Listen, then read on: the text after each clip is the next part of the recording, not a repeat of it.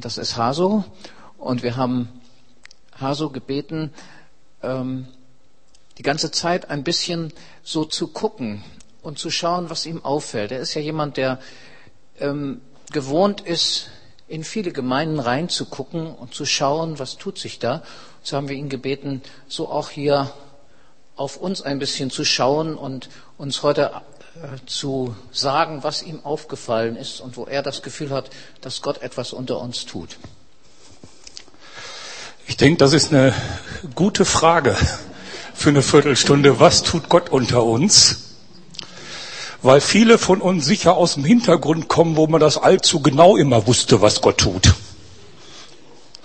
Äh, und einige von uns sind dessen auch ein bisschen müde geworden, es immer zu schnell, zu genau zu wissen. Und äh, für uns ist es gut, erstmal auch wir selbst zu sein. Aber dann ist doch die Frage wichtig, so in dem, was wir miteinander erleben, wie wir miteinander umgehen, wie wir uns begegnen. Wo ist da Gott? Was tut er inmitten von dem? Aber ich möchte trotzdem auch nochmal anfangen mit uns. Wer sind wir? Was tun wir? Was erleben wir an diesem Wochenende? Wir sind ja hier ein bunt gemischtes Völkchen. Und so meine Wahrnehmung ist die, dass es uns in diese Emergent Conversation von sehr unterschiedlichen Ausgangspunkten geführt hat. Bei einigen von uns war es eher das eigene persönliche Leben, dass sie durch Theologiestudium, Bücher, die sie gelesen haben, Gedanken, die ihnen begegnet sind, in ihrem Glauben oder gläubigen Denken herausgefordert worden sind. Oder dass sie in ihrer Spiritualität an Grenzen gestoßen sind und irgendwie merkten, das passt nicht zu mir, so wie man das um mich herum macht, so wie Andrew Jones einige seiner emergenten Freunde mal so beschrieb, they'd rather shoot themselves than sing another chorus. Die würden sich lieber die Kugel geben, als noch einen Chorus zu singen. Und ich äh, ahne, dass so, äh, dass eine kleine Resonanz bei einigen unter uns auch äh, geben könnte. Bei anderen ist es eher so, dass sie als Gemeindepraktiker oder Gemeindefrustiker hierher gekommen sind. Gemeindepraktiker, die, die eben sich engagieren in irgendeiner Form in Gemeinde und merken, die Gemeinde ist nicht wirklich so aufgestellt, dass das heute passt. Und dass man damit heute was bewegen kann. Und äh, was kann man anders machen und wie kriegt man das mit den Leuten, die man schon, die schon da sind, hin, das anders zu machen? Bei anderen ist es eher so der Frust zu merken, ich bin groß geworden in einer Gemeinde oder habe da einige Zeit gelebt, aber es ist nicht wirklich ich wie. Äh, und äh, ich reibe mich an vielen Sachen, die mich unzufrieden lassen. Gibt es da Alternativen? Andere sind eher hierher gekommen aufgrund ihrer Beziehung zu ihrem Umfeld, zur Gesellschaft. Da sind die, die in evangelistisch gesinnten Gemeinden groß geworden sind und merken, das kriegen sie überhaupt nicht mit ihren Freunden zusammen. Und heute in unserer Gesellschaft, das ist nicht wirklich die Hilfe, den Leuten Zettelchen in die Hand zu drücken, auf denen alle Antworten fürs Leben in vier Punkten zusammengefasst sind. Und äh, eigentlich sind das zwei Welten. Das, was ich draußen erlebe und das, was drin ist. Und das kann es nicht sein. Oder bei anderen, die sich gesellschaftlich engagieren, denen Fragen von Gerechtigkeit wichtig geworden sind, die empfinden also diese alten Paradigmen, hier unter uns das Reich Gottes und draußen die böse Welt, die sind nur noch eingeschränkt hilfreich in unserer Zeit und äh, damit kommen wir auch nicht weiter und vor allen Dingen dann auch, wie passt das alles noch zusammen? Ich möchte nicht in der Gemeinde so sein und draußen anderer. Und wenn ich zu Hause mit Jesus allein bin, noch mal ein anderer. Aber das sind zunächst mal viele Fragen, die uns zusammengebracht haben. Und jeder, der hierher kommt, merkt schnell, hier springt man nicht auf den nächsten Zug der Antworten auf. Äh, wir sind nicht eine Bewegung in der Art, wie man Bewegungen in der Vergangenheit gekannt hat, dass irgendjemand mit der neuen Superidee und ein bisschen motivationskünstlerisch begabt aufgetreten ist und auf einmal, das ist jetzt das neue Ding, ne? und überall Leute das mitmachen wollten. Das ist ja auch das, was Leute draußen und auch gerade unsere Kritiker manchmal so hilflos macht. Die möchten uns gern irgendwie konfessionskundlich einsortieren. Ne? Was glaubt ihr denn eigentlich? Ähm, das sind so die alten Raster, die, die packen das gar nicht wirklich. Es wird auch nie ein Buch geben, Seven Steps to be Emergent without getting hyper-emergent oder sowas. Ne? Äh, das sind nicht die Raster, in denen wir hier ticken und denken und laufen. Es sind aber auch nicht nur sachliche Fragen. Ich war in diesem Jahr in Greifswald auf einer Studientagung von einer evangelischen Kirche, die eigentlich ein ganz nützliches Ding war. Da ging es so um Evangelium, äh, eine Kirche, Evangelium und die Herausforderung der Postmoderne. Nur was mich gestört hat, war, dass die ganze Zeit über die Postmoderne gesprochen wurde, wie über ein S, das schicksalhaft über die Kirche hereingebrochen ist die jetzt eine Antwort darauf finden muss, in Klammern in der Hoffnung, dass das Ganze sich als vorübergehender Spuk erweist und man bald wieder so weitermachen kann wie früher. Ich glaube, diesen Gefallen wird die Postmoderne uns nicht tun. Ich war leider im letzten Meeting dann nicht mehr vor Ort. Ich hätte am liebsten gesagt, Leute, das, was wir brauchen, ist, dass mal einer kommt und sagt, du bist der postmoderne Mensch. Es geht nicht um ein S, es geht nicht darum, wie wir auf Veränderungen, die draußen passiert sind, reagieren, sondern es geht darauf festzustellen, dass wir selber das sind. Und wie folgen wir als postmoderne Menschen Jesus nach? Das ist eine ganz andere Frage, als wieder nur ein neues Tool zu suchen, wie ich mich so anpassen kann, dass ich doch irgendwie noch meine Schäfchen ins Trockene bekomme. Das ist auch sehr deutlich geworden, schon am Einstieg am Freitagabend. Es geht um Biografien, um persönliche Wege und um zu entdecken, es geht anderen ähnlich wie mir. Das gehört eben auch zu dem, was so eine Emergent Conversation von anderen Bewegungen unterscheidet das ist nicht so, dass, wie, man das, wie wir das oft kennengelernt haben, dass Leute eine brillante Idee haben, ein Buch schreiben, alle dann, oh, das ist eine super Idee. Sondern das, was literarisch und bei Blogs passiert ist unter uns, ist eher so dieser Wiedererkennungseffekt. Eigentlich habe ich das immer schon geahnt, ich hatte nur nie eine Sprache dafür. Es ist nicht so, dass die neuen Super-Offenbarungen irgendwo über irgendwelche Teiche zu uns geflogen kommen, sondern es ist so, dass wir auf einmal merken, ja, da bringt jemand auf den Punkt etwas, was in mir schon sich angebahnt hat, was ich geahnt habe, was ich vielleicht manchmal mich nicht getraut habe, es auszusprechen. Und auf einmal hat es was Befreiendes zu merken, das sind andere, denen geht's genauso und die können das schon ein bisschen besser formulieren, was mich bewegt. Für mich war das ein ziemlich wichtiger Effekt, als ich äh, in dieses Umfeld reinkam und Teil der Conversation wurde. Ich bin als junger Mann aus einer sehr schwierigen Lebenssituation heraus Christ geworden, habe eine richtig schöne klassische Bekehrung erlebt, die ich noch genau terminieren kann. 1. November 1974, 19.15 Uhr, Frau Münsterstraße 38 Fritzlar. Äh, und das war für mich total wichtig. Ich bin noch heute dankbar, weil das wirklich in der klassischen Weise mein Leben gerettet hat. Und ich mag mir nicht vorstellen, wie es weitergegangen wäre ohne diese Erfahrung. Aber es war geistlich meine Rettung und kulturell mein Tod. Ich bin ein 68er so, ne, so in jeder Hinsicht äh, und habe dann 20 Jahre lang mein Bestes gegeben ein bürgerlicher CDU-wählender Mittelstandschrist zu werden. Das ist so ziemlich das Einzige, wo ich sage, da bin ich gescheitert. Das habe ich nicht geschafft.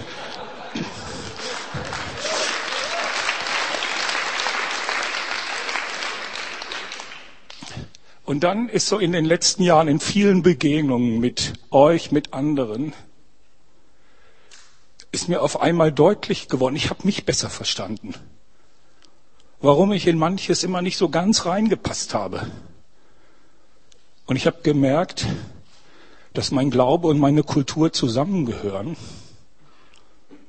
und dass äh, mein Glaube einen Ausdruck finden muss, der ich ist. Und ich denke, das ist was, was wir hier gemeinsam haben, wo ihr alle auch nachsucht. Ihr wollt, wir wollen Jesus so nachfolgen, dass wir selbst das sind. Und dass wir nicht in irgendein Raster einfach reinkommen. Und auf dieser Grundlage empfinde ich jetzt so auch im Rückblick über die letzten Jahre, dass immer mehr Neues unter uns wächst. Ich denke, wir waren bei der ersten Begegnung noch ziemlich unpraktisch. Wir haben uns noch nicht mal richtig daran gewagt, hier viel, viel Spiritualität miteinander zu praktizieren. Ich denke, das war auch gut so, weil man ganz schnell wieder dann doch in den alten Mustern drin ist. Nicht? Und irgendeine Sache wird nicht dadurch postmodern, dass man drei neue Akkorde reinschiebt. Äh, aber jetzt wächst unter uns was, dass wir dem immer mehr Ausdruck verleihen können. Das, was wir hier gemeinsam an Spiritualität praktizieren, wird nach meinem Empfinden dichter, weil wir Formen finden, mit denen wir das hier gemeinsam machen können. Und die Kombination von Workshops und, Pro äh, und Projektvorstellungen, die wir hier hatten, die bringt es auch zum Ausdruck, dass wir Schritte vorankommen. In den Workshops, da geht es weiterhin darum, unter anderem die Fragen gemeinsam zu stellen, darüber nachzudenken, zu reden, die ja zentral in unserer Conversation sind. Und sicher auch schon in Ideen und Anregungen der Workshops, aber vor allen Dingen in den Projekten, kommt dann eben zum Ausdruck, wie wir konkrete Schritte machen, wie Einzelne was ausprobieren, wie das geht, Reich Gottes so zu leben, dass das, was wir auf dem Herzen haben und was wir glauben, dass Jesus in unser Herz gelegt hat, dass das Gestalt gewinnt, dass das ein Segen für andere wird.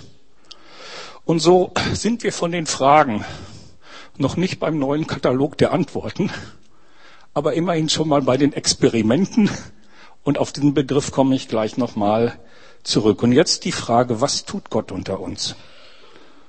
Nun, genau das, was ich eben beschrieben habe. Das ist nicht irgendwas, was so jetzt senkrecht vom Himmel noch dazu käme und in all das hereinbrechen würde, sondern mitten unter dem ist Gott präsent und der, der uns führt. Äh, Gott liebt es, dadurch Dinge zu tun, dass er sie sich entwickeln lässt. Für mich war das eine der schmerzhaftesten Erfahrungen als Christ, dass ich irgendwann merkte, ich kann meinen Kreationismus der ganz engen Art nicht aufrechterhalten. Wenn man so geprägt ist, so religiös sozialisiert ist, dass das ein fundamentaler Bestandteil des Glaubens ist, könnt ihr euch vorstellen, dass das eine Sache ist, die, die ans Eingemachte geht. Aber auf der anderen Seite ist dadurch auch eine neue Perspektive da. Gott liebt es, oft Dinge zu schaffen, indem er sie sich entwickeln lässt. Was macht Gott, wenn er einen Schmetterling haben will? Er lässt eine Raupe zur Puppe werden, die erstmal inaktiv wird die nicht so weitermacht wie bisher. Bis dahin ist sie munter über die Zweige gekrochen, auf einmal bleibt sie still, tut nicht mehr, was sie vorher getan hat und dekonstruiert ihren ganzen Organismus. Sie puppt sich ein und all das, was vorher so ihre Struktur war, löst sich auf und verändert sich. Und irgendwann fängt der Kokon an, Risse zu zeigen und es kommt ein munteres Flügelschlagen, mit dem sie sich befreit, mit dem der Schmetterling sich befreit und irgendwann fliegt er und ist das Neue, das entstehen sollte. Ich empfinde, dass äh, viele unter uns so einen ähnlichen Prozess durchmachen. Gott lässt was Neues wachsen und entstehen, indem wir gewisse Kriegbewegungen beenden, die bis dahin richtig waren, die bis dahin okay waren. Aber irgendwie merken wir jetzt nicht mehr, dieses Einpuppen, dieser Prozess, mehr Fragen als Antworten zu haben, ist vielleicht manchmal mehr notvoll als faszinierend.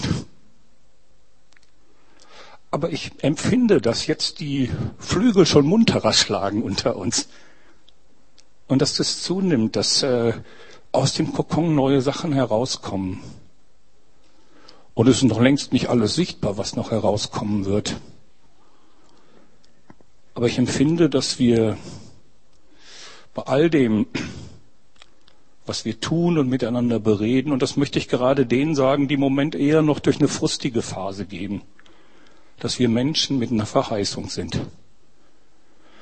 Denn Gott lässt etwas entstehen durch diese Prozesse. Und wenn wir Teil davon sein wollen und erkennen wollen, was er tut, dann und damit komme ich noch zu einem letzten Bild oder Beispiel. Äh, geschieht es ähnlich, wie man in anderen Bereichen des Lebens Neues entdeckt. In der Wissenschaft, zum Beispiel in der klassischen Physik, war es so, dass man zu Einsichten kam, indem man beobachtet hat indem man das reflektiert hat, daraus irgendwelche Gesetze abgeleitet hat und Experimente ausgeführt hat, mit denen man das noch weiter bestätigt hat. Und irgendwann war so die klassische Mechanik oder Physik fertig. Und jetzt schien es so, als ob es nur noch darauf ankäme, in Lehrbüchern genau das zu lernen, was die früher mal rausgefunden hatten. Und so funktioniert es jetzt für alle Zeiten. Bis Anfang letzten Jahrhunderts Leute feststellten, so Albert Einstein und Co., das funktioniert so gar nicht. Es gibt Grenzbereiche, in denen das auf einmal nicht mehr stimmt, nicht mehr passt, nicht mehr hinhaut. Und dann macht man sich auf die Suche. Dann hat man nicht die neuen Antworten. Dann wird experimentiert, geforscht. Und irgendwann stößt man auf neue Einsichten. Gott wirkt so, dass man das rausfinden muss dass man es erforschen muss. Der Physiker ist ja auch jemand, der Gottes Werke erforscht. Und ich denke, so ähnlich ist das im Moment in der geistlichen Szene. Das, was Menschen früher wahrgenommen, reflektiert, zusammengefasst haben, das schien auch so wie eher eine Lehrbücher der Newtonschen Mechanik zu sein, bei dem man genau wusste, wie man es jetzt macht. Äh, und man konnte damit ja auch früher manche nützliche Maschine bauen, also und äh, bis in die Gegenwart. Das hat ja auch nicht alles äh, es war ja nicht sinnlos, aber so wie in der Physik sind wir an Grenzen gestoßen und wir merken es, wir kommen jetzt in Bereiche, in Phasen, in gesellschaftliche, kulturelle Entwicklungen. Da funktioniert das so nicht mehr. Und wir haben jetzt kein Lehrbuch. Wir können nur experimentieren. Und das hat man uns nicht beigebracht, dass Experimente eine legitime Form der Gotteserkenntnis sind. Mir jedenfalls hat man beigebracht, wir wissen das alles schon, du musst das lernen, was wir alles schon wissen. Äh, und irgendwann äh, hat das nicht mehr gepasst. Und äh, meine Nachfolge ist zum Experimentallabor geworden. Dass ich viele Dinge ausprobiere und merke, ich bin mit anderen Leuten, ich komme mit anderen Leuten zusammen, die Dinge ausprobieren. Und das Experiment ist ein legitimer Weg der Gotteserkenntnis. Und das ist irgendwie was, was ich uns allen mitgeben möchte. Experimentiert, probiert Sachen aus.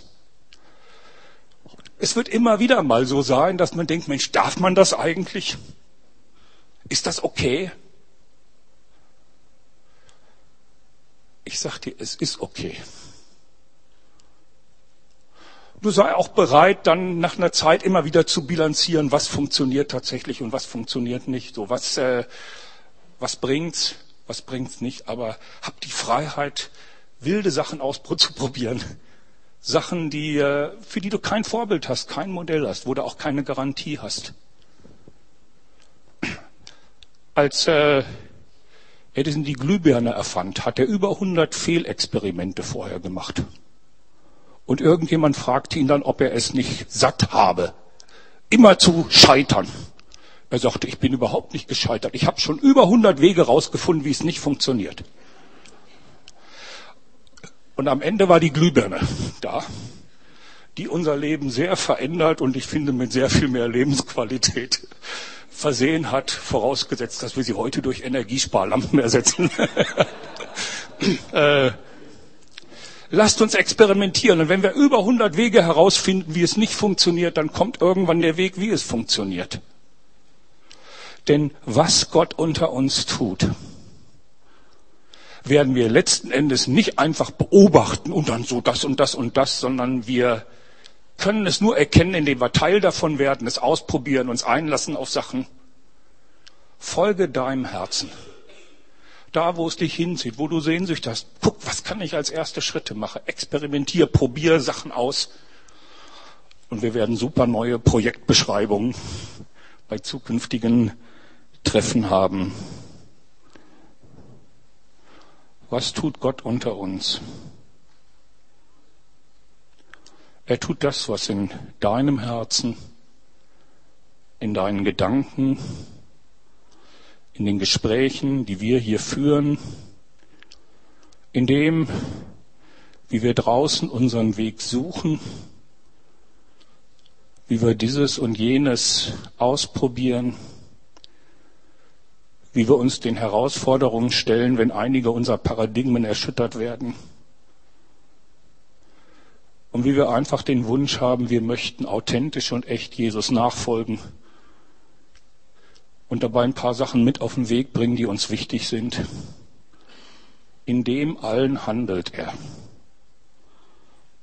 Und es ist schön, wenn ab und zu noch mal so ein extra Bonbon bei ist, irgendwas, wo das irgendwie noch so mehr zum Greifen ist. Wir lieben ja diese Sachen, wenn äh, so spezielle Dinge geschehen, die dann so überzufällig und so sind. Ich genieße das auch, wenn dann mal ein Wunder passiert, aber das meiste, was Gott tut, das tut er, wenn wir Bier zusammen trinken. Oder dann losgehen und zusammen gucken, wo sind ein paar Migranten in unserer Stadt? Oder wie kann ich besseren Kontakt zu ein paar Freunden von draußen kriegen? Oder wie kann ich Jesus so anbeten, dass ich mich dabei nicht komisch fühle oder was auch immer. Gott ist unter uns sehr immanent. Und letzten Endes bedeutet die Frage, was tut er unter uns, die Ermutigung. Wir vertrauen ihm, dass er uns führt. Geh hin, als ein Mensch, lasst uns hingehen als eine Gruppe von Leuten, die unter einer Verheißung leben. Amen.